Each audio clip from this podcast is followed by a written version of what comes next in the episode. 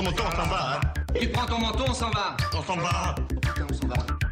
Euh, Attendez un peu, Doc. Est-ce que j'ai bien entendu? Vous dites que vous avez fabriqué une machine à voyager dans le temps à partir d'une DeLorean? Faut voir grand dans la vie. Quitte à voyager à travers le temps au volant d'une voiture, autant choisir une qui est de la gueule. Allez, en futur, Simone. Bonsoir et bienvenue à toutes et à tous. C'est ce soir la dernière dans Futur Simone. On vous avait promis une émission sur les mouvements sociaux dans le futur, pile 50 ans après mai 68. Mais malheureusement, les mouvements sociaux ont eu raison de notre émission sur les mouvements sociaux. À la place, euh, on vous a prévu une spéciale best-of en Futur Simone. Et alors en studio ce soir, je suis toujours entouré de Lucie Rondou, Philippe Père et Léa qui est à la réalisation. Léa Salut Miro. Clément. Bonsoir à tous. C'est la dernière. Oui, ce soir, c'est une émission spéciale pour fêter la fin de cette première saison dans Futur Simone. On va repasser les meilleurs moments de chaque émission. Alors, on a parlé du futur du travail avec le sociologue Camille Penny, de l'amour avec l'historienne Agnès Balch, du stress avec le pédopsychiatre Bruno Falissard, de notre façon de manger avec la diététicienne Florence Foucault et bien d'autres. Ça n'a pas toujours été euh, parfait dans notre émission. Pourquoi je lis si. Ça n'a Bon. pas toujours été très organisé, voilà. mais en fait, on a toujours. C'était surtout pour dire à nos auditeurs et nos auditrices que euh, si on a toujours été un petit peu dans le rush pour, euh, pour euh, finir nos émissions, on a toujours réussi à servir un invité et euh, des super chroniques. Enfin, à part Oui. moi sur les deux dernières. Mais non, pas du tout. Et on vous racontera les coulisses de tout ça. Mais bref, ce soir, c'est que du bonheur sur Radio Campus Que Paris. du bonheur. Ah, on va s'éclater. On est ensemble jusqu'à 21h. C'est parti pour la dernière dans Futur Simone. Et pour commencer cette spéciale, auditeurs et auditrices fidèles qui nous écoutaient, vous savez que Clément commence toujours par sa chronique fiction. Nous sommes en 2067. Et ben en fait, on a fait un petit montage un peu absurde que Clément n'a pas du tout, euh, n'a pas du tout, euh, dont, dont il n'a pas eu connaissance et qui reprend un peu toutes ses plus brillantes interventions. On écoute. Nous sommes en 2089. Nous sommes en 2100. Nous sommes en 2082. Plus de dinde, plus de foie gras, plus de pâté en croûte. Nous sommes en 2057 et les Français vont bien, ou en tout cas ils ne vont pas mal. Mais le réchauffement climatique n'a pas eu que des conséquences catastrophiques. Surtout, c'est la mise au point du premier utérus artificiel qui a relancé l'espoir de la conception pour tous en France. Et pour la première fois, le taux de chômage des robots passe la barre des 1%, tout comme le poulet et le mouton d'ailleurs. Il représentait pourtant près des deux tiers des affaires d'homicide ou de tentatives d'homicide au début des années 2010. Et pour la 18e année consécutive, ce sont encore Francis et Bernadette Simonin qui remportent la palme sans grande surprise. Le ministère de la Santé a d'ailleurs conseillé à la population française de se munir d'un filet à papillons, mais la solidarité des travailleurs n'a pas de limite. Humains comme robots sont prêts à se battre côte à côte contre la nouvelle précarisation des machines. Roselyne Bachelot, qui a repris du service après 40 ans de cryogénisation. Qu'importe, la pérennité de l'humanité est assurée dans une nouvelle ère où les relations sexuelles ne sont que purs actes récréatifs. La consommation d'antidépresseurs et d'anxiolytiques a, cette année-là, explosé en France depuis l'élection du président Macron en 2017. Très bonne Saint-Valentin à tous, joyeux Noël donc, et surtout, bon appétit à tous. Eh ben, ça m'a fait bien plaisir, hein, ce petit plaisir. medley, euh, très cohérent, très, très bien réalisé. On retient que la, la, la, la consommation d'anxiolytiques a explosé depuis euh, l'arrivée de Monsieur Macron au pouvoir. Merci Clément pour. euh, Ah bah, pour- merci, merci Pour à vous d'avoir fait ça. Et on a oublié- juste oublié de dire qu'il y a Lyon aussi qui est là ce soir quand Ah, le même. Disons-le. On a invité. On a le, le chien de Lucie qui peut-être arrivera à nous faire un petit ouf ouf. Et on a On aussi euh, oublié de dire qu'on a un public ce soir pour cette best-of. Donc on a Noémie et Samuel qui sont là. Bravo à vous d'être là. Bravo, merci d'être là. Donc maintenant, bah, ça va être, euh, bah, ça va être à Lucie de nous lancer euh, cette euh, magnifique oui, best-of pour, euh, fertilité. Bien sûr, notre première émission de l'année, c'était sur la fertilité, c'était dans l'air du temps. Il y avait la saison de Handmaid's Tale qu'on a tous dévoré. Enfin, j'espère pour vous, sinon bah, vous avez de la chance. Et sur laquelle on a fait un point culture, le feu Exactement, je vous invite à le réécouter en podcast. Mais on avait donc comme invité Charlotte Sonigo en octobre dernier. On réagissait à une, une étude de grande ampleur qui était sortie en juillet 2017 euh, qui disait qu'en 40 ans, le nombre de spermatozoïdes chez les hommes avait baissé de de euh, 50%. Euh, un mois après qu'on ait euh, fait cette émission, une autre étude, cette Ouais. fois euh, chinoise, sortait et montrait que les, les microparticules altéraient la forme et donc potentiellement la qualité des spermatozoïdes. C'était une étude de- sur presque 15 ans, sur près de 6000 euh, hommes taïwanais. Euh, donc voilà, donc on était bien dans l'actu et on va réécouter un petit extrait pour savoir si demain nous serons tous stériles. Aujourd'hui, ce qui a notamment été montré avec les perturbateurs endocriniens et tout ce qu'on lit aujourd'hui et toutes les études qui sortent, c'est qu'il y a une diminution du nombre de spermatozoïdes, mais qui reste encore dans des rangs normaux. C'est-à-dire qu'on reste encore, quand on lit le spermogramme, avec un nombre de spermatozoïdes qui reste normal, mais qui diminue. Donc si un jour on se retrouve avec effectivement une diminution qui est liée à la fertilité, là oui, on pourra dire que ça a vraiment un impact. Mais en tout cas, pour le moment, c'est en train de diminuer, mais toujours dans la normalité. Et, justement, donc, euh, si cette baisse se prolonge euh, comme euh, elle est observée depuis 40 ans, en gros, c'est quand le jour où on va vraiment pouvoir parler de problèmes de fertilité chez les hommes? Ça, euh, comme ça, malheureusement, c'est impossible à dire. On ne sait pas si ça va continuer à diminuer ou ça va un moment se stabiliser parce qu'on a le maximum de facteurs qui sont liés aujourd'hui. euh. Et, et les, chiffres sont plutôt stables, c'est-à-dire que ça baisse euh, sur la même, de, la même façon depuis 40 ans, ou il y a eu des périodes où ça plutôt baissé euh, un peu plus fort euh, que d'autres Il y a des périodes où ça baisse un peu plus fort que d'autres. Après, ce qui est un peu compliqué, et c'est ce qu'on s'aperçoit aujourd'hui, c'est que finalement, notamment avec les perturbateurs endocriniens, encore une fois, il y a un impact pour euh, les hommes aujourd'hui, mais on sait qu'il y a un des impacts qu'on appelle transgérationnels. Et donc, du coup, ça va probablement impacter encore plus les enfants et encore plus les petits-enfants, même si c'est uniquement le père ou le grand-père qui ont été euh, euh, mis en contact avec ces spermatozoïdes, avec ces perturbateurs. Oui, aujourd'hui, le, le nombre de, de spermatozoïdes contenus dans un millilitre de sperme n'est pas encore alarmant, euh, mais quand on lit les études, on se dit bon bah il y a encore assez euh, pour euh, pour être fertile, mais on n'a pas l'impression vraiment qu'on s'alarme de cette situation. Est-ce que vous vous, vous pensez que, que qu'on- les choses sont bien prises en compte? Aujourd'hui, tu pardon, excuse-moi. Aujourd'hui, effectivement, on s'alarme pas encore parce que les, ça reste dans les, dans la normalité. Et donc, euh, on peut pas dire que c'est la cause de l'infertilité quand on voit un couple. Hmm. Après, ce qui est très compliqué, c'est qu'on regarde aujourd'hui uniquement le nombre, le nombre de spermatozoïdes. Mais, euh, on sait que le nombre de, de spermatozoïdes n'est pas un facteur qui est lié à la qualité de ces spermatozoïdes. Et donc, peut-être qu'il y a en plus des facteurs euh, de qualité qui fait qu'on ne peut pas les prendre en compte, on ne sait pas, on n'a aucun moyen aujourd'hui de connaître la qualité, que ce soit des spermatozoïdes et des ovocytes. Et donc, euh, effectivement, nous, en consultation, on prévient les patients, il y a des choses qu'on connaît, le tabac, on connaît, le poids, on connaît. Donc là, oui, on insiste beaucoup chez les patients pour perdre du poids, arrêter de fumer, etc. Mais les autres facteurs, euh, on ne sait pas trop. Alors je vais vous demander maintenant votre avis sur le, sur le futur, l'avenir de la fertilité avec un petit jeu, le Yamoy ou Yapamoy. Alors déjà, à l'avenir, Yamoy ou Yapamoy que les rapports sexuels ne servent plus à concevoir? Il n'y a pas moyen. Yapamoy. vous pensez qu'on n'est pas prêt à... Non, à je pense pas. Vous pensez pas qu'un jour ça peut devenir juste quelque chose de récréatif, euh, la sexualité? J'espère pas, en tout cas. Hmm, D'accord. Il y a moyen, il n'y a pas moyen que demain, demain, à court ou long terme, on devienne tout stérile? Il y a moyen. Il y a moyen par- avec, fait avec peur. tous les, Ça fait peur. bah ouais. si les, les perturbateurs endocriniens, si le tabac, Ouais, si, si tout les ça n'est pas cancers, régulé, si, si, les cancers. euh, Alors justement, il y a moyen, il n'y a pas moyen, il y a avoir un enfant après un cancer. Il y a moyen. Il y a moyen. Et ça dépend des cancers, comme vous l'avez dit tout à l'heure, Ça et dépend des des chimios, des cancers, traitements. des chimios. Et justement, il faut informer les patientes avant et les adresser en préservation et augmenter ces réseaux qui sont en train de bien augmenter aujourd'hui. Il y a moyen ou il n'y a pas moyen que les femmes puissent un, un jour avoir un bébé après 40 ans, 45 ans, sans avoir le moindre problème. Il y a moyen et pas moyen. Oui, euh, je pense que les, ça sera possible. Euh, après, euh, naturellement, euh, ça sera compliqué et ça sera des grossesses clairement à risque parce qu'on sait aujourd'hui que les grossesses après 45 ans, il y a plus de risques euh, pour la grossesse en général. Et une dernière question, on parlait d'eugénisme tout à l'heure. Il y a moyen, il n'y a pas moyen que les innovations nous permettent de choisir la qualité euh, physique euh, ou même intellectuelle de nos enfants à l'avenir. Évidemment, si euh, les notions d'éthique euh, tombent. hein. Il pourrait y avoir moyen, mais en même temps, euh, comment est-ce qu'on définit le- la transmission de l'intelligence euh, On ne Ouais, sait pas Il quoi. faudrait connaître exactement notre, notre qui fait ADN. que- euh, ouais. ouais. Bon, donc du coup, euh, retour en studio. hein. Comme Oui. vous l'avez compris, pas de euh, pas de soucis à se faire pour l'avenir. On sera Aucun tous stériles dans, dans quelques dans quelques décennies. hein. Ça évitera tous les problèmes de, de contraception. Alors, on, Oh là là, pars pas là-dessus. on va, on va passer à notre deuxième sujet euh, durant la, la deuxième émission qu'on a faite dans Future Simone où on a parlé du, du travail avec euh, le sociologue Camille Penny et euh, donc au lendemain des manifestations contre les réformes du travail du code du travail pardon de- d'Emmanuel Macron on s'est donc intéressé au, fu- au futur du travail dans nos sociétés.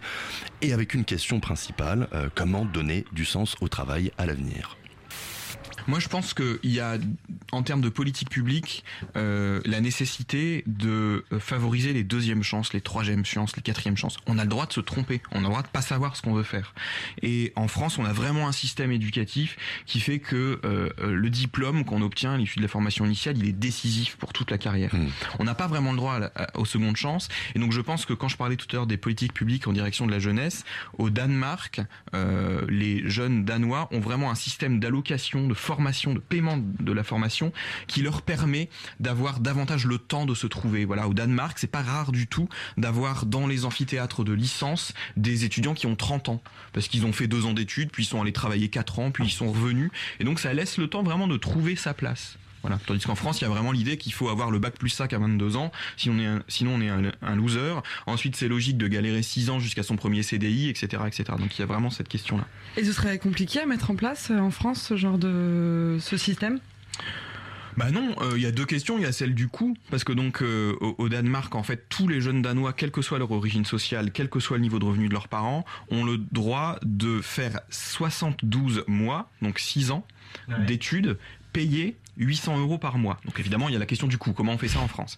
Et puis, euh, mais cette question-là, on peut rentrer dans les détails si vous voulez. Il y a euh, par exemple euh, l'Institut Terra Nova, qui est pas à proprement parler un repère de gauchistes, qui avait chiffré le fait que 3 ans, pas 6 ans comme mais 3 ans, ça coûterait pour faire ça à tous les jeunes Français, ça coûterait au budget de l'État 4 milliards d'euros chaque année. À moyen terme, c'est pas du tout insoutenable. Donc financièrement, on peut tout à fait défendre l'idée selon laquelle c'est faisable. Mais euh, surtout, je pense que le principal frein, il est idéologique. C'est qu'il faut une révolution idéologique et que euh, par exemple quand avec Cécile Van de Velde on a défendu cette idée auprès de François Hollande il nous a dit ah maintenant parce que le premier signe qu'on donne aux jeunes ça peut pas être euh, un signe d'assistanat donc il y a vraiment cette idée que donner une allocation aux jeunes, c'est les assister. C'est pour ça que les jeunes de moins de 25 ans n'ont pas le droit au RSA dans les mêmes conditions que les autres. Allez, en futur, Simone. alors Camille Penny le revenu universel dans le futur y a moyen ou y a pas moyen Alors on a bien dit que c'était pas c'est souhaitable ou pas souhaitable. Oui. hein. non non c'est votre opinion Enfin, Euh, euh, Est-ce que ça peut advenir? Ouais, je crois que pour le revenu universel, on, on y viendra, ouais. Demain, euh, plus de CDI Il y a moyen ou il n'y a pas moyen Ouais, Hélas, oui, je crois qu'il y a moyen, ouais. Ouais. Et le plein emploi dans le futur, il y a moyen ou il y a pas moyen Avec le revenu universel, le partage du travail, il y a moyen. Et euh, à l'avenir, moins travailler pour gagner plus. Il y a moyen ou il n'y a pas moyen Pour contredire. euh, Ça va pas être simple, à mon avis. Sarkozy. Ça va pas être simple. Et une dernière, il y a moyen ou il n'y a pas moyen que, euh, faute de travail, les jeunes euh, commencent à se révolter plus fort que pendant les manifs ou euh, Nuit debout, euh, notamment euh, dans un futur proche. Ouais, il y a moyen. Ouais, Mais bon, les sociologues se trompent souvent hein, quand ils prophétisent des mouvements sociaux, mais il y a moyen.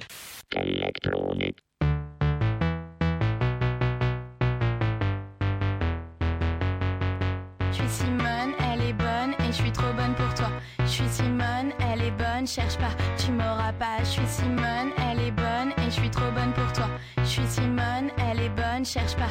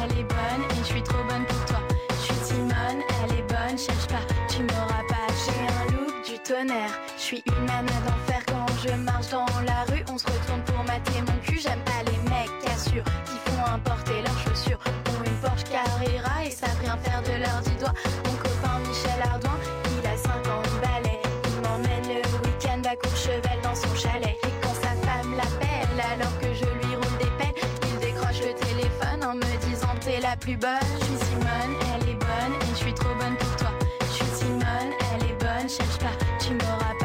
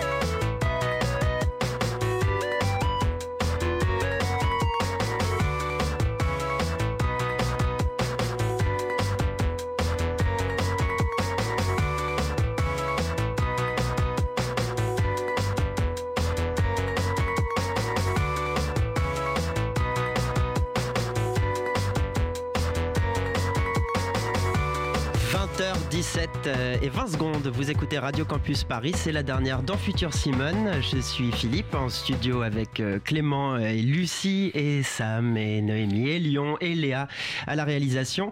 Euh, nous sommes donc dans cette spéciale best-of de l'année et donc là cette, fois-ci c'est le best-of de Lucie. Lucie en fait euh, c'était dans, dans le cadre de l'émission de, décembre sur euh, qu'alimentation pour nous dans, dans le futur.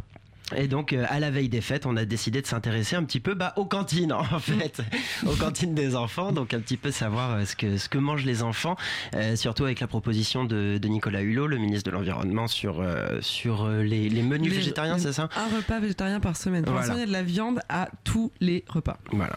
Et donc on avait la diététicienne, pardon, le Florence Foucault, qui était à notre micro pour détailler un petit peu toutes ces mesures. Et donc, bah, on va d'abord réécouter ta chronique, Lucie. Et puis derrière, il y aura le Y'a moi ou Y'a pas avec euh, Florence Foucault. On écoute. Alors Lucie, raconte-nous un peu ce qu'il y a dans les assiettes de nos enfants. Oui, je me suis intéressée aux enfants et à ce qu'ils mangent, car les enfants, c'est le turfu, et qu'à ce jour, en France, entre la maternelle et le lycée, nous sommes 70% à fréquenter la cantine. Je me suis également replongée en écrivant cette chronique dans des souvenirs d'enfance. Et la cantine, on dira ce qu'on voudra, c'est pas très bon. Rappelez-vous de ces courgettes flotteuses, de ces tomates farineuses, ces pâtes trop cuites et ces épinards gluants. Ouais, on se rappelle bien, mais est-ce que c'est bon pour notre santé? C'est une question que s'est posée parmi d'autres la production de M6 en sortant SOS Cantine, une émission dans laquelle les chefs cuisiniers euh, se sont invités dans les cantines scolaires. Et a priori, la réponse est non. Donc dans cette émission euh, d'infotainment diffusée en septembre 2017, les chefs ont fait le constat d'une gastronomie nulle, mais surtout d'une qualité nu- nutritionnelle très faible. On écoute un extrait. On parle d'enfants et on parle de normes et on parle de budget et on parle- et puis après faut pas se plaindre qu'ils aillent bouffer de la junk food parce que ils ont plus de goût parce que tout ce que vous avez en bas c'est catastrophique. Tous les jours les gamins bouffent cette daube. Qu'on en mange avec parcimonie, c'est pas trop nocif, mais qu'on en mange tous les jours, on va les buter. On parle juste de leur faire manger des choses euh, qui puissent les nourrir et qui ont une valeur nutritive pour que ces gamins ils aient quelque chose dans le ventre, qu'ils aient un repas.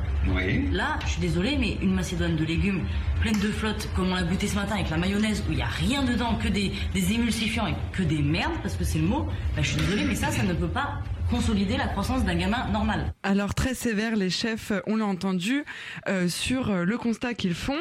La raison de, ce, de cette catastrophe, selon eux, ce n'est pas tant le coût de l'alimentation que les contraintes logistiques et sanitaires. En France, dans 90% des écoles, les repas ne sont pas préparés sur place, mais dans ce qu'on appelle la cuisine centrale, qui fournit les repas de plusieurs cantines.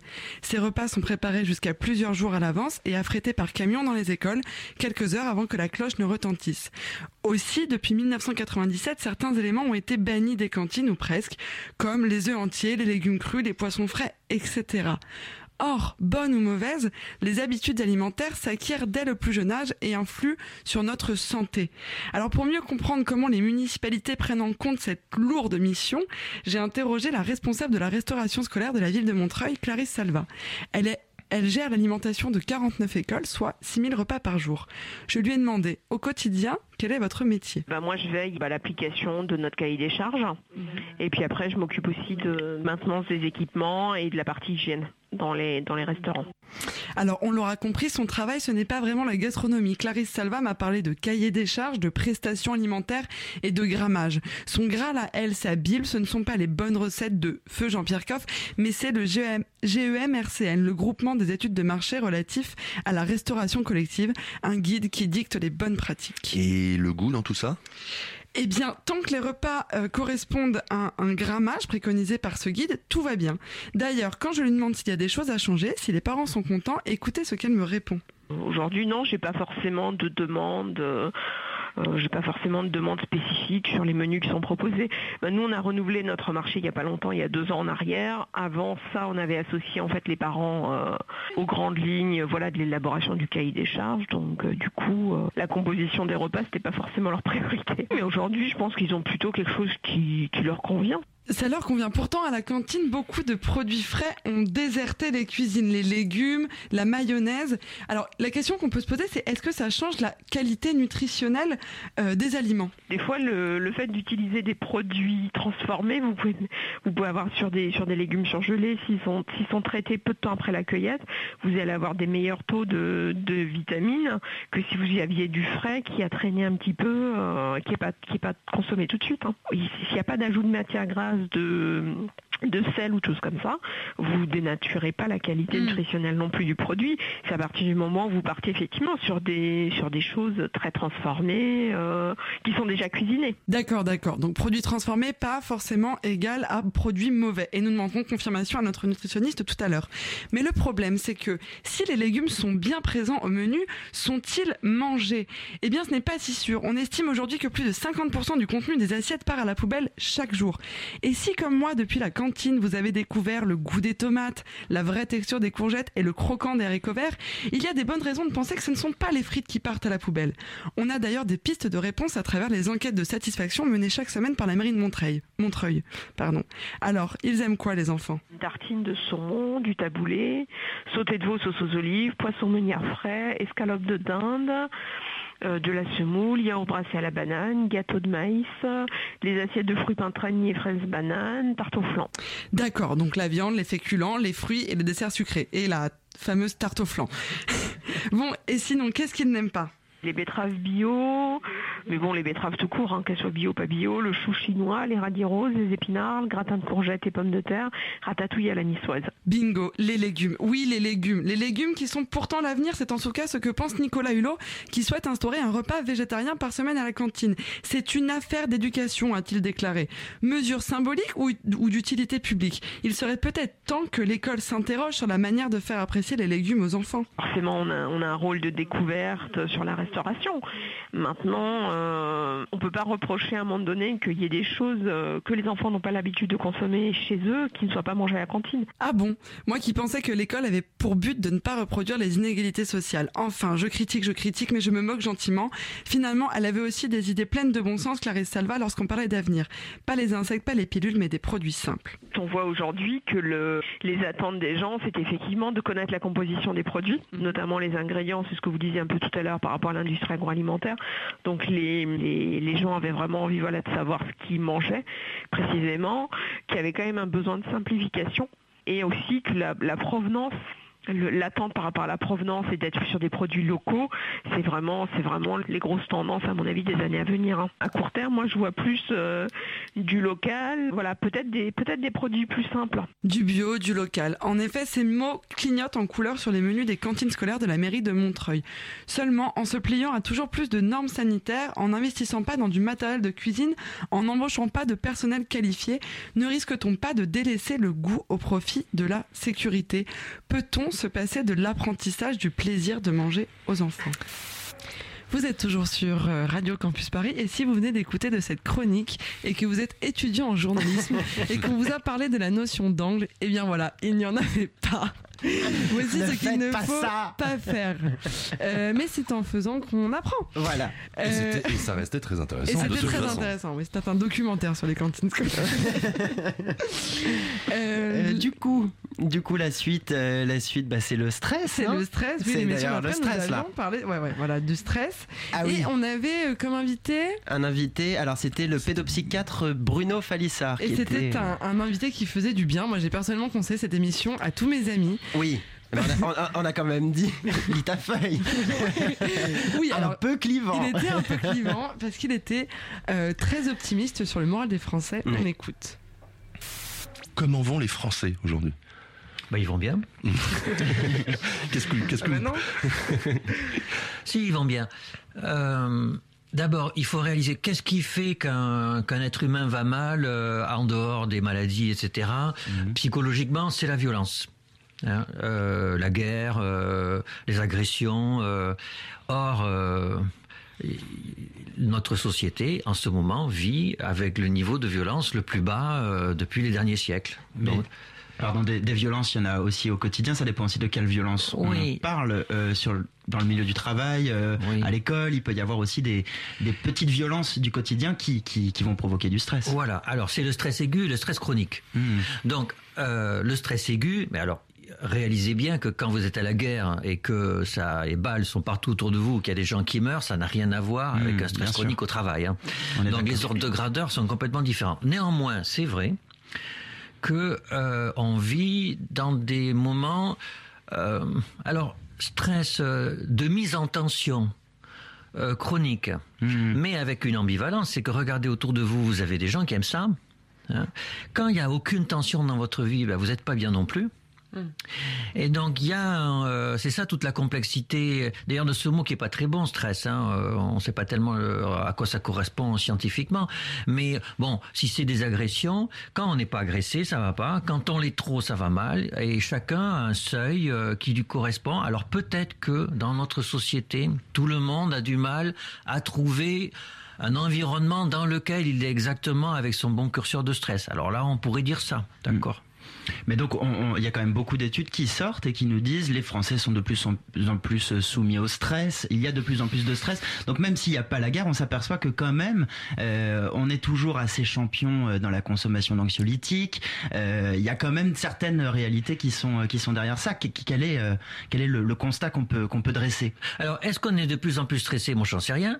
Parce que, euh, est-ce qu'il y a eu. D'abord, comment mesurer le stress euh, scientifiquement? Euh, Je ne sais pas trop. On peut mesurer euh, des prévalences de dépression, d'accord?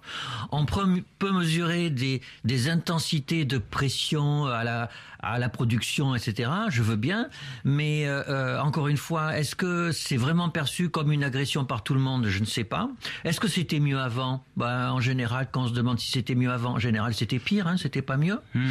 Euh, autrefois, il y avait, euh, il y avait des tensions familiales. hein, quand on était étudiant, on avait beaucoup moins de possibilités de se réaliser dans la vie que maintenant. Enfin, donc, alors après, est-ce qu'on consomme beaucoup de psychotropes? Oui, bien sûr, on consomme beaucoup de psychotropes. Euh, mais regardez. Nous tous, je suis sûr que depuis ce matin, vous n'avez pas réalisé que vous avez pris des psychotropes. À votre petit déjeuner, vous avez pris du café ou du thé, éventuellement du chocolat. Ben, c'est un psychotrope. D'accord. Le lait aussi, j'ai lu que c'était quelque chose qui était beaucoup bu euh, le soir, notamment, que ça avait des propriétés, mais qui n'était pas forcément prouvé psychologiquement, mais euh, enfin scientifiquement, mais on se rend compte que ça a un effet hypnotique euh, le soir, le lait. Oui, alors du coup, euh, il faut se demander qu'est-ce qu'un psychotrope, vraiment, parce que euh, si on prend le sucre, par exemple, il y a des papiers hein, qui disent Mm. que le sucre, ça stimule la dopamine, et la dopamine, ben, ça a à voir avec le cerveau. Mais à ce moment-là, tout a à voir avec le cerveau, tout ce qu'on mange. Tout, Euh, tout dès qu'on vit. Dès que je franchis le pas de la porte, j'ai une surprise, ça va agir sur le cerveau, donc tout agit sur le cerveau. Alors, il y a quand même des molécules qui ont un effet assez spécifique sur le cerveau. Alors, le lait, du coup, on peut dire, et le sucre, oui, ça a un effet sur le cerveau, mais enfin, quand même, ça a un effet ailleurs, sur les muscles, sur euh, matière grasse, en fait, etc. Donc, moi, j'appellerais pas ça un psychotrope. La caféine, là, par contre, euh, la caféine, euh, d'ailleurs, si on prend de la caféine, c'est pas pour ses valeurs nutritionnelles. C'est parce que ça maintient éveillé, il faut bien Oui, être honnête. c'est Hein. certain. Il y a moyen ou il n'y a pas moyen qu'un jour on trouve un remède pour éradiquer complètement le mauvais stress. Qu'en pensez-vous? Non.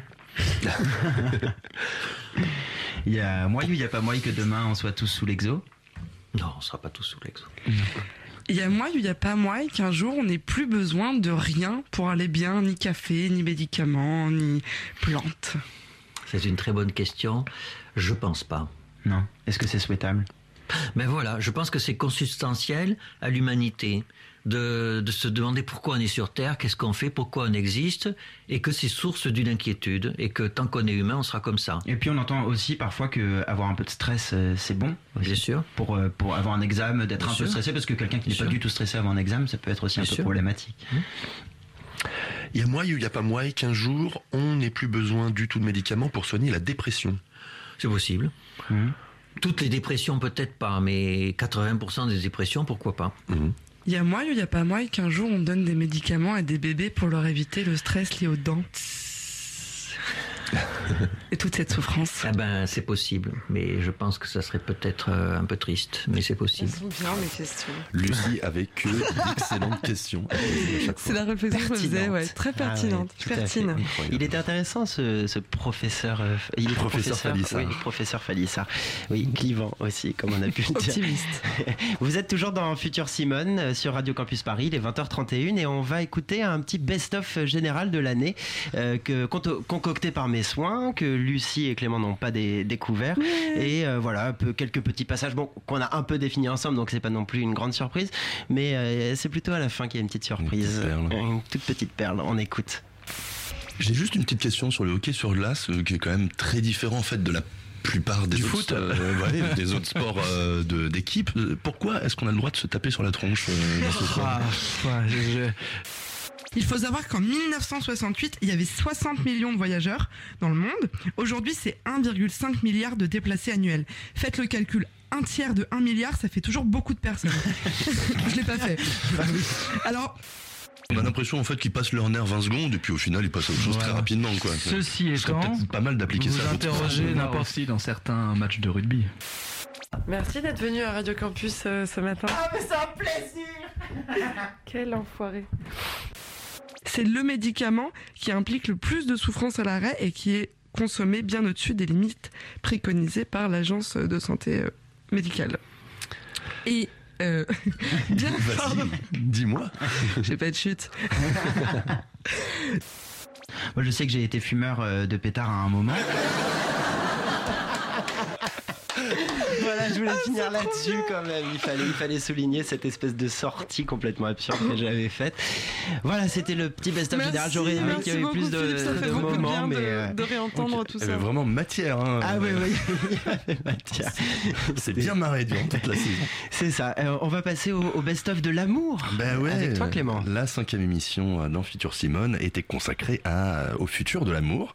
Et on était en présence de, de l'historienne Agnès Valk. Oui. Euh, et donc on a parlé évidemment des sites de rencontres, de tout le, de tout le futur des rencontres. Mais euh, toi, Philippe, Moi, tu j'ai as parlé, fait ouais. euh, une petite chronique euh, sur le dictionnaire du turfu. Et tu avais donc euh, Du rencontré... turfu, du, du futur. De Du futur du turfu. De Anne-Caroline Poco. Voilà, exactement. Anne-Caroline Poco, donc, euh, que tu as rencontré. Eh bien, on écoute tout de suite cette petite chronique. Philippe, tu t'es intéressé au vocabulaire du futur de l'amour. Oui, et si j'ai choisi ce soir de vous parler des mots, c'est parce qu'un dictionnaire est sorti tout récemment, ça s'appelle le Dico du futur de l'amour, et c'est signé Anne-Caroline Poco, une ancienne journaliste qui se définit aujourd'hui comme écrivaine prospectiviste. Alors, c'est quoi une prospectiviste? Alors ce n'est pas une diseuse de bonne aventure, ce n'est pas quelqu'un qui te dira de quoi demain sera fait, non, aucune prédiction, seulement l'imagination. Anne-Caroline Poco a laissé libre cours à son inventivité tout en se basant évidemment sur toutes les innovations qui fleurissent aujourd'hui pour nous raconter à sa sauce à quoi ressembleront nos relations amoureuses dans le futur. Alors, pour ce faire, elle a choisi d'allier l'utile à l'agréable en élaborant ce dictionnaire composé uniquement de mots inventés de toutes pièces par ses soins. Et alors, concrètement, ça donne quoi? Alors ce qu'on va faire, c'est que je vais suivre le cours d'une relation amoureuse. On commence par la rencontre. Anne-Caroline Poco nous a inventé le mot de péchop. Euh, du verbe euh, bah, euh, pécho. Et donc l'idée, c'est dans le train, par exemple, vous avez comme si on allait chercher des métaux, mais là on va chercher l'âme sœur. Et c'est assez drôle, c'est-à-dire on va être guidé vers quelqu'un Et j'imagine ça demain avec des intelligences artificielles. Est-ce que comment ça va être ce moment où on va guider de façon impromptue vers quelqu'un avec qui on partagera des choses sensibles? Alors après cette rencontre, grâce à ce détecteur magique qui s'active quand tu es près d'une personne soi-disant euh, compatible avec toi, alors là on se voit bien tous en heure de pointe à Châtelet-Léal, bien collé serré avec tout le monde, avec son petit téléphone qui nous siffle, il y a ton âme sœur à côté, bref, on s'est péchopé, c'est pas fini, il n'y a pas tout le monde parce que ça a tellement matché à Châtelet-Léal bah, que je me suis dit que j'allais collaborer. Collaborer. Eh oui, collaborer, pardon. C'est tout simplement de l'amour collaboratif, Clément. On est en 2018, il Ah, faudrait savoir ça quand même. Le fait de vivre plusieurs histoires à la fois. Mais attention, aujourd'hui, collaborer, on pourrait croire que c'est trompé. Mais non, collaborer, c'est pas trompé. Quand on parle de collaborer, tout le monde a des notions en disant ben voilà euh, c'est le, le couple à trois, le, euh, le tromperie, le, voilà des, notions très négatives. Mais je pense que dans l'échange il peut y avoir aussi beaucoup de positifs. Mais bon c'est à réinventer, hein, c'est pas tout de suite. hein. Et on en est ravis. On continue le fil de notre histoire d'amour. On s'est péchopé, on a collaboré, puis on s'est séparé. Ben oui, parce qu'après avoir amouré ma relation, comprenez le fait de mesurer l'amour, j'ai découvert que j'étais tombé en dessous d'un certain seuil peu favorable à la poursuite de cette histoire. Sauf que lâche comme je suis, je fais appel à un rupteur, quelqu'un qui va s'occuper de rompre à ma place. Ah, ça, c'est vraiment l'âge de ta part. Ouais, je sais, mais le pire dans tout ça, c'est qu'en fait, ça existe déjà. De Tinder au rupteur, tout ce qu'on raconte ici a finalement déjà commencé. Mais j'en ai pas fini avec cette rupture. Vu que mes partenaires sont dévastés après avoir été largués comme des malpropres par ma personne, leur chagrin d'amour est tel qu'ils choisissent de se traiter au supramour. Et devinez quoi, le supramour, ça existe déjà. Beaucoup de chercheurs se sont penchés sur le sujet et on trouve euh, des choses absolument aberrantes. Et la chose qui revient le plus, c'est prenez un aspirine. Je trouvais ça drôle de dire euh, qui est euh, sur cette chose compliquée qui est le moment où on est très très mal et on a, on a l'impression que c'est la fin du monde. Allez, on prend une aspirine. De l'aspirine, vous n'avez pas rêvé. Sauf que comme je ne voudrais pas être responsable d'une overdose d'un de nos auditeurs ou d'une auditrice en plein chagrin d'amour ce soir, à quelques jours de la Saint-Valentin, je vous rappelle que tout ça n'est que prospectivisme. Anne-Caroline Poco ne promet rien, elle prospecte, elle tâte, elle explore, le tout avec un regard naïf et amusé, une façon de nous alerter tout en douceur. En lisant, en comprenant, des gens vont avoir le déclic. C'est plutôt ça. Mon rôle, il est plutôt de dire, euh, comme Black Mirror, en disant, et réfléchissez un tout petit peu, ce serait bien. Par exemple, euh, l'intelligence artificielle, euh, le danger, c'est pas la machine, c'est vous, votre fainéantise. On n'aura plus de décision et on va devenir des, euh, gens qui ont complètement sous-traité leur sensible, leur esprit euh, à des machines. Alors dit comme ça, ça fait vraiment peur, très peur, et on se rend bien compte qu'on est en fait pas si éloigné de tout ça. Quand on voit déjà tout ce qu'on peut faire aujourd'hui, en fait ce dico de l'amour, enfin du futur de l'amour, dit beaucoup plus du présent de l'amour que de son futur. Et c'est là où cet ouvrage trouve son intérêt. Il nous met face à nous-mêmes et à toutes nos habitudes qui sont en train de, de transformer notre rapport à l'autre, ce besoin de tout jeter, de tout remplacer, de remettre sa pensée, et tout son agir en fait dans les mains des machines. Tout ça fait peur, mais pour Anne-Caroline Poco, pas de panique, l'amour y survivra. Non, je pense que l'amour n'est pas bouleversé. On a euh, d'autres outils, euh, d'autres approches, euh, mais l'amour reste l'amour. Et, et l'amour avec sa diversité, avec ses ambiguïtés, non, il reste, il reste là. Oui, l'amour reste, mais la question en fait, c'est surtout de savoir ce qu'on veut en faire. Alors Agnès Valk, il y a moyen ou il n'y a pas moyen de se marier un jour avec une intelligence artificielle comme dans le film Her? Je sais pas si vous l'avez vu, le film de Je l'ai Mike pas Jones. vu, mais oui, je dirais oui. Il y a moi, il n'y a pas moi, et qu'il y a tellement de désillusions qu'on soit tous célibataires. Ah, ça c'est une. euh, Non. Non. non, non, parce que. Ils ont non. trop envie d'être. euh, Oui, d'être je crois. Oui, je crois que. Voilà. Il y a moyen ou il n'y a pas moyen que le mariage devienne complètement has-been? Non. Non? Non. Ça sera sous une autre forme. Euh, autre ça s'appellera Donc le le mariage tel qu'on le connaît, euh, enfin tel qu'on l'a Oh, connu, ça sera toujours, euh, oui, mais non. Je pense que ça sera mais, euh, modifié, mais ça Dans- sera toujours. Dans euh, combien de temps va disparaître la robe blanche, par exemple? Ah, alors euh, la robe blanche, c'est quelque chose euh, d'assez euh, nouveau. Ça Ah. date du 19e siècle. Donc, euh, on va lui donner, euh, allez, euh, combien euh, 250, 300 ans d'existence. Donc, c'est- non, non, donc je dis, dans 50 ans, il n'y en aura plus. Voilà. Dans 50 ans, il n'y a plus de robe blanche. On va revenir Ah aux oui, robes dans colorées. 50 ans, pas oui, dans oui, ça avait 250 ju- ans, bah, d'accord. pas- Donc on va revenir aux, aux robes colorées. D'accord. Euh, Il y a moyen, il n'y a pas moyen que l'amour ce soit finalement qu'un contrat, enfin que des contrats en CDD. Et plus de CDD. Et qu'on convienne à l'avance de combien de temps on va. Dans la Startup Nation euh, que nous sommes en train de. D'expérimenter. Ça, de c'est une idée que j'avais mise dans mon livre. voilà. Oui. Euh, écoutez, euh, Joker. hein. bon, bah écoutez, on va. Et alors, juste, euh, est-ce qu'il y a moyen, il n'y a pas moyen qu'on se rencontre que par Internet maintenant? Enfin, dans un futur euh, proche ou lointain. Euh, oui, oui, oui, oui, oui, oui, Mais mais c'est euh, souhaitable enfin. ou pas? Mais euh, peu importe le, le, le, le médium, on va dire, qu'on se rende compte en bas de chez soi sur Internet euh, ou euh, Le principal, voilà. c'est qu'on se Le rencontre. principal, c'est qu'on se rend compte. Là, vraiment, je pense que ça change pas fondamentalement. Par contre, effectivement, après, c'est beaucoup plus difficile parce que si vous rencontrez un Esquimau, ça va être compliqué. hein. Et pourquoi? Bah, parce que ça fait, ça chercher fait autour des- de soi finalement pour qu'un mariage Je- qui dure. oui, et on, et on s'aperçoit qu'il y a quelque chose qu'on appelle l'endogamie euh, sociale, géographique, etc. Et c'est généralement quand même ce qui marche.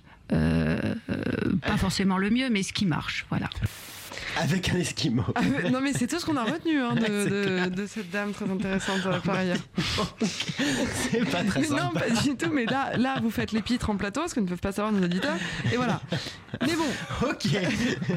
Bon, Euh, du coup, mais oui. voyageons, voyageons. Oui, voyageons. On a fait une émission sur le voyage et Clément n'a pas pu euh, s'empêcher de faire son intéressant. Il a, euh, à l'occasion de son euh, vol 0G, son vol gravité, zéro gravité, rencontré un astronaute. Et oui, c'est pas tous les jours. Et il a eu cette occasion et du coup, il l'a interrogé. Oui. Comment il s'appelle cet astronaute? Jean-François Clairvoy Ah oui. sur les voyages dans l'espace? Oh oui, Oh c'est le futur du voyage, du voyage de... spatial, ouais. C'était le thème de l'émission. On Exactement. écoute.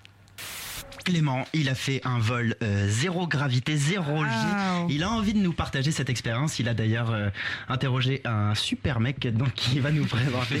Euh, mais juste Clément, c'est quoi un vol euh, zéro G Eh ben, un vol 0G, eh ben, c'est un vol en avion durant lequel on ressent les effets de l'apesanteur, c'est-à-dire le fait de flotter librement dans l'espace comme les astronautes. Et oui, pas besoin d'aller dans l'espace justement pour vivre ça.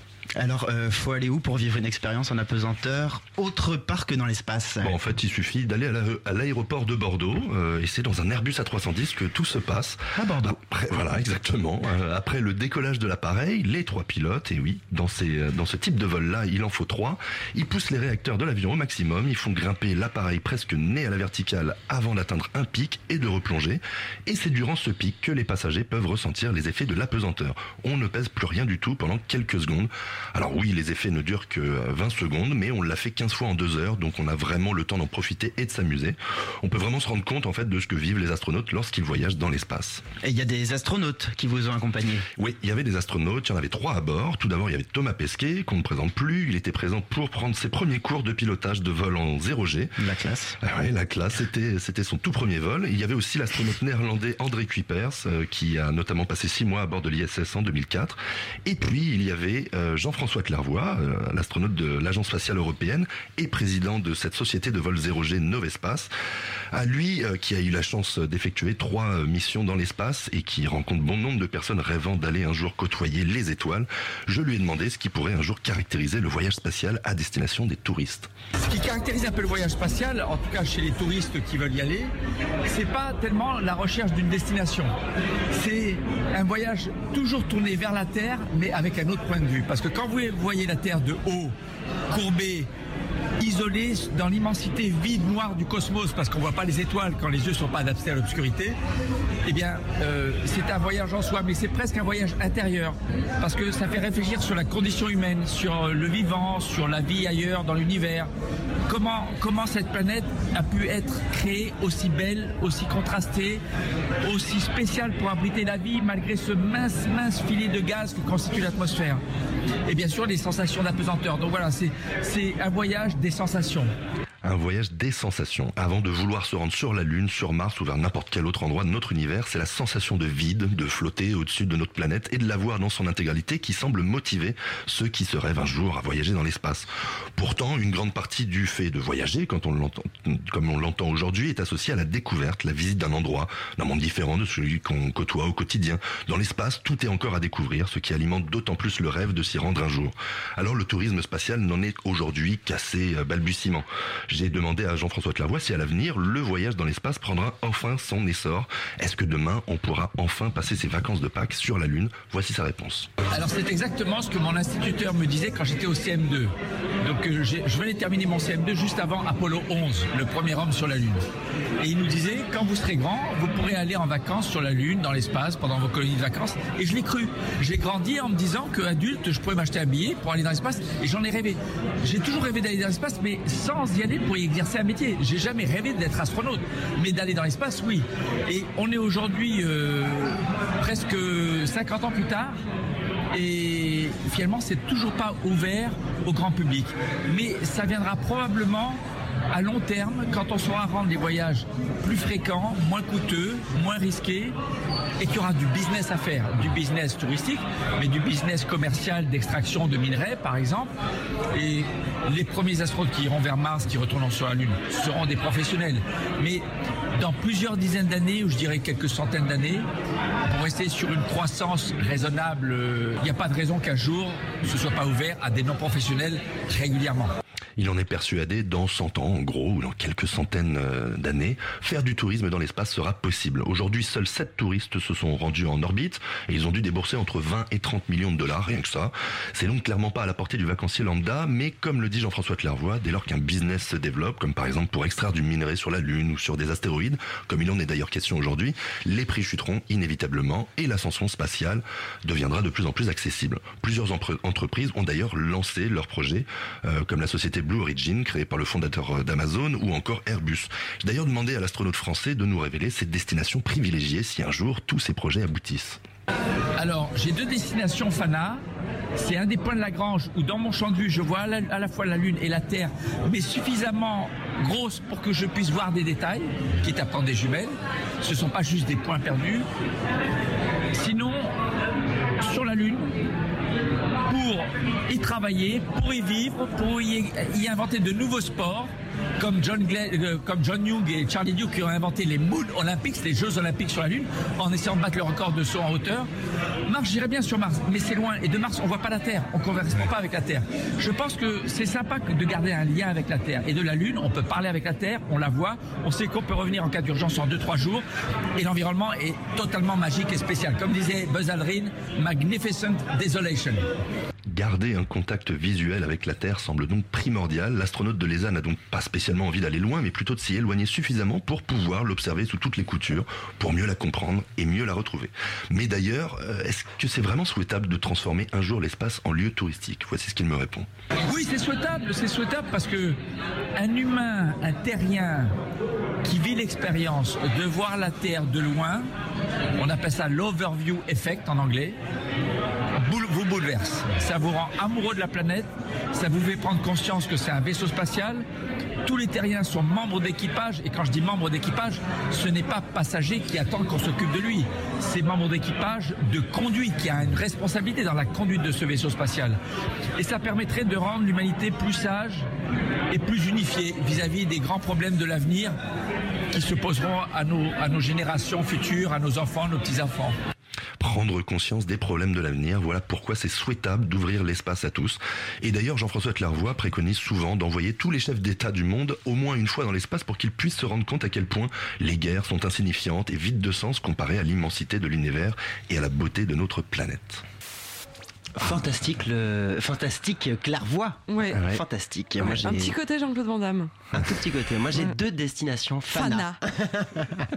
Ça se fait pas ce qu'on fait quand même. on Reprenons. Vous Reste écoutez en Futur ouais. Simone, il est 20h49 et nous sommes donc sur Radio Campus Paris. On est donc dans une spéciale dernière de la saison et donc là on va revenir un peu sur celle, euh, bah, c'était le, le mois dernier, euh, l'émission sur le sport, le sport dans le futur. On est parti du principe que bah, en athlétisme masculin, aucun, aucun record du monde n'avait été battu en, en 2017. Aucun marathonien n'est encore passé sous la barre symbolique des deux heures. Est-ce qu'on est un peu arrivé aux, limites du corps humain en termes de performance?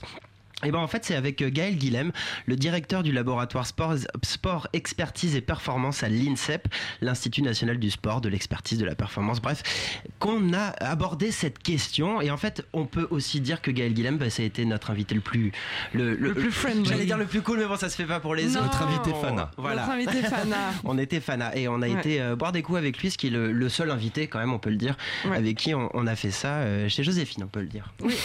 Et on, et On peut tout dire, d'ailleurs. On peut tout dire. Qu'il était euh, aujourd'hui à 14h sur France Inter. Dans pour, la euh, tête au carré. ouais, dans la Ouais. tête au carré pour parler de. Est-ce que le dit, 100 ouais. mètres, euh, le record du 100 mètres sera battu ou pas? Ah, bah voilà. Très fin des records, hein, tout ça, Ouais, voilà, très très fin des records, euh, Gaël Guilhem. Donc, euh, bah écoutez, on, on écoute un petit peu ce qu'il a à nous dire à ce sujet.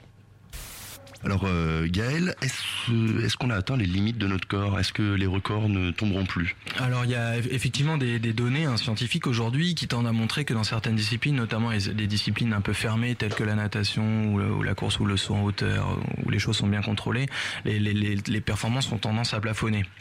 Euh, ceci étant, il y a des contre-exemples. Euh, Usain Bolt par exemple ne répondait pas, on va dire, au, modèle mathématique mis en place et, euh, il a battu ce record.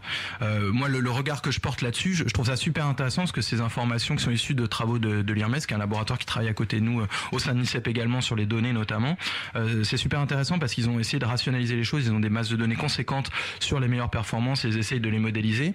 Euh, un peu comme pour le climat, la grosse limite, c'est qu'on a finalement, on a ce qu'on a comme données et donc on n'a pas les performances antérieures. Et euh, il y a quelques, quelques mois, j'avais été invité par Cédric Villani à une conférence à la Fondation Cartier, on avait évoqué ce sujet et j'avais repris des études super intéressantes dans un lac euh, quelque part en Australie où ils ont trouvé des, des empreintes dans la boue qui permettent de, de penser que l'homme de euh, proche du- de l'homme du Néandertal courait euh, sans doute euh, aussi vite, sinon plus vite qu'Usain Bolt euh, à Alors l'époque. qu'il était beaucoup plus petit. Alors que, alors euh, non, justement, il a, justement, il non, était il plus était- grand et il avait des, des amplitudes de, de, de foulée Plus euh, Bolt, plus importantes. Et j'aime bien prendre cet exemple parce qu'en fait, ça montre bien que c'est pas si simple que ça. On a notre thermomètre, il est biaisé parce qu'on n'a pas toutes les performances de l'être Ouais. humain depuis qu'il est, depuis qu'il existe. Et surtout, on ne sait pas euh, comment on sera composé demain. Quelle sera la taille de nos jambes, la taille de nos, tendons et tout ça Après, va jouer. Si je peux me permettre, c'est un petit peu l'originalité de l'étude de l'IRMES, c'est de prendre euh, donc des données sur un temps assez long, même si, comme vous dites, on a les... et ils ont euh, ils étudient non seulement les records, mais aussi euh, la taille et la durée de vie. Euh, et c'est à partir de ces données-là qu'ils estiment que il n'y aura euh, que 0,5% euh, d'augmentation des records dans les décennies à venir. Donc c'est quand même sur des temps relativement longs. La, la taille se stabilise, voire régresse, tout comme la durée de vie. Oui, c'est tout à fait juste. Non, mais je- encore une fois, hein, je remets pas du tout en, en question euh, ces travaux, en plus de collègues que, que j'estime, avec qui j'étais il il il y a pas si longtemps cet après-midi. Donc, euh, c'est pas du tout le, le sujet, mais j'ai un peu du mal avec cette notion de, de limite parce que je redis, même si effectivement ils intègrent ces données anthropométriques euh, dans, dans leur modèle, je redis ce que j'ai dit au départ. Euh, et puis, il y, y a des données qui sont intégrées euh, qui peuvent être des sportifs dopés dont on n'a pas jamais su qu'ils se dopaient. Donc, euh, ça prend en considération aussi ces perfs. Donc, ça montre Mm. bien que quand même ça plafonne. Je, je, je dis pas le contraire. Euh, mais je, je, je, ça me plaît de challenger ça parce que sinon, euh, je vais changer de métier rien. et donc euh, ça va être moins intéressant. Les records, on arrive à une limite, mais ils sont pas imbattables, quoi. Voilà. Mais par contre, ce qui est certain, c'est que battre ces records-là, ça va sans doute prendre plus de temps, ça va être plus difficile. Et puis, euh, si on regarde aussi la, la, la, la masse des sportifs qui participent à ces, à ces grandes finales, on, on- on voit bien que oui, c'est évident que ça plafonne, voire que ça, que ça régresse dans, dans, dans certaines disciplines. Merci beaucoup euh, Gaël Guilhem Merci. d'avoir Non, répondu à nos mais questions. non, y a- Mais on oui, n'a pas le temps on y a a- moyen, y a pas On n'a moyen. pas le temps là, on est euh, plus de 3 minutes en retard euh, sur On le n'a pas du tout conducteur. le temps. Si on a le temps, nous on l'a, eh ben on a le temps. Alors eh ben, écoutez, on va Pour faire un petit questions. jeu. Le Yamoy ou Y'a Alors Gaël, Yamoy. Je découvre, hein, donc Ah oui, attention, hein. Alors faut juste répondre. Est-ce qu'il y a moy Oui, ou il y a pas c'est hein, selon- votre futur. opinion. Voilà. euh, Est-ce qu'il y a moy ou il y a pas moy qu'on fasse rentrer plus de dopage et de technologie dans les stades pour plus de spectacles et pour atteindre Pas de nouveaux records? Pas moi. Pas moi et pourquoi? Pas envie ou pas moi ouais, c'est plutôt C'est pas envie, personnellement. moi.